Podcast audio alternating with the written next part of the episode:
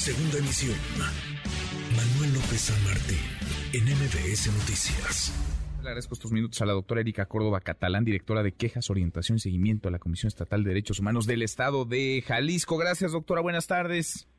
Hola, muy buenas tardes, Manuel, a órdenes. Gracias por platicar con nosotros. Dice la Fiscalía General del Estado de Jalisco que tiene datos de prueba, una línea de investigación sobre este caso, el caso de Luz Raquel Padilla, quien murió quemada viva, los que sugerirían que la activista y madre de un niño con autismo se inmoló, se autoagredió. Ustedes en la Comisión Estatal de Derechos Humanos, porque esto implica, digamos, un giro pues eh, de 180 grados en, en, la versión que conocimos en un inicio en donde ella habría sido víctima de una agresión. Ustedes en la Comisión Estatal de Derechos Humanos, ¿qué saben y cómo ven las cosas y sobre todo el papel y cómo está desempeñándose la Fiscalía General del Estado de Jalisco en este caso, doctora? Gracias, este Manuel. Bueno, pues eh, mira, al respecto, eh, decirte que la Comisión Estatal de Derechos Humanos del Estado de Jalisco está integrando una queja que es la queja 3977 del 22, eh, pues donde las presuntas autoridades es personal de la Fiscalía del Estado y de la Comisaría de Seguridad Pública de Zapopan de momento. Eh, hemos pedido ya informes de ley a las autoridades, eh, todavía están ellas dentro del plazo concedido por la misma ley de la comisión para que nos rindan un informe. Dentro de ese informe también les hemos pedido copias eh, pues certificadas o, autentificadas de las carpetas de investigación al respecto para nosotros poder identificar si realmente hubo o no hubo omisiones. Hasta el momento, eh, obviamente también le hemos pedido a, algunas autoridades que consideramos tienen que ver con la atención a las mujeres que viven violencia. Una de ellas es la Secretaría de Igualdad Sustantiva. La Secretaría ya nos ha hecho llegar el expediente que tenía de la atención previa que proporcionó a, Luz Raquel.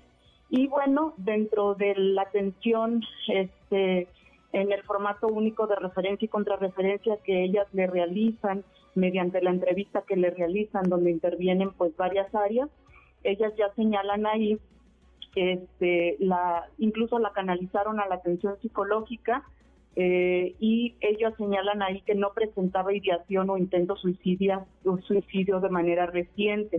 Eso fue valorada por la psicóloga de la CISEN en su momento y eso está pues en el expediente que ya nosotros eh, está obra en, nuestro poder en, la queja que estamos investigando. ¿Qué tenemos que hacer? qué, ¿Qué tiene que hacer aquí la comisión? Bueno, pues actuar diligentemente y de forma muy objetiva. ¿Qué quiere decir eso? Que para nosotros identificar si hubo o no violaciones a los derechos humanos por parte de las autoridades, lo que opera en este caso, por ejemplo, son criterios, son retomar criterios de la Corte Interamericana de Derechos Humanos que ya se utilizaron en el caso Campo Algodonero y que se denomina la doctrina del riesgo previsible y evitable. Esta doctrina o criterio está eh, inspirada en la jurisprudencia del Sistema Europeo de Derechos Humanos y para el caso de Ciudad Juárez, por ejemplo, aplicó esos estándares al contexto social de prácticas de violencia contra las mujeres en esa localidad, definiendo un deber de protección estatal reforzado por la Convención Belendo, para la cual México obviamente está alineada, ¿no? Porque pues tenemos firmada esta convención.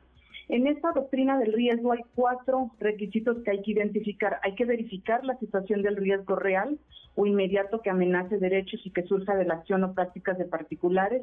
Hay que verificar la situación de riesgo que amenace a un individuo o un grupo determinado, es decir, que exista que la autoridad ministerial en este caso y policial haya verificado un riesgo particularizado en el caso de ella que el Estado deba conocer ese riesgo o pudo ah, debidamente o razonadamente conocerlo o preverlo.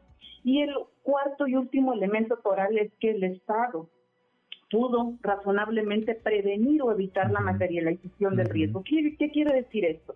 Que pues México tiene un doble deber reforzado frente a la violencia de género y entonces indudablemente no es por automático en efecto una responsabilidad eh, de cara a, a, un, a un feminicidio, por ejemplo, producido por un particular, sino que se tienen que dar estos parámetros, ¿sabes?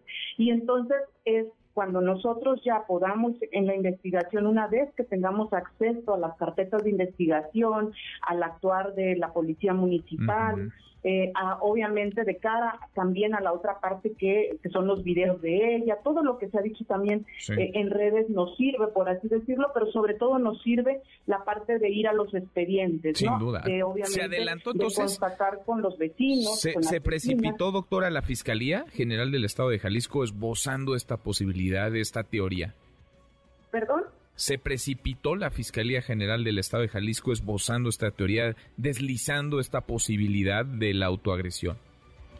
Yo no podría asegurar eh, ni afirmarte nada en este momento, porque como te digo, nosotros estamos en un proceso de investigación y para yo ser objetiva justamente te digo que tengo que primero haber, eh, tener en mis manos pues estos expedientes, eh, tengo también que Pero en tanto, en tanto está...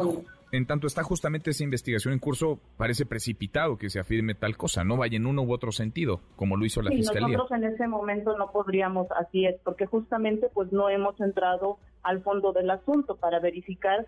Una cosa es, te digo, la violación a derechos humanos, que es la que nos corresponde a nosotros, y otra cosa es el delito de cara al particular. Pero nosotros, en, en, el tema de la violación a derechos humanos, necesariamente vamos a aplicar estos criterios y estándares que ya están definidos por la Corte Interamericana para verificar si las autoridades fueron omisas o no fueron omisas, o realmente sucedió que en efecto ellas hicieron diligentemente todo lo que tenían que hacer y mm. pese a eso, la persona que haya amenazado o que tenía la intención de haber matado, de, matar a Luz, aún así lo hizo, ¿no? Que ese es el otro extremo. Pero te digo, uh, indudablemente, pues nos vamos a basar en estos criterios ya establecidos, no por no por nosotros, sino establecidos, pues obviamente por un tribunal de derechos humanos. Esperemos entonces y sigamos sigamos platicando. ¿Qué caso este? Gracias, doctora. Muchas gracias. No, a ustedes. Gracias. Muy muy buenas tardes.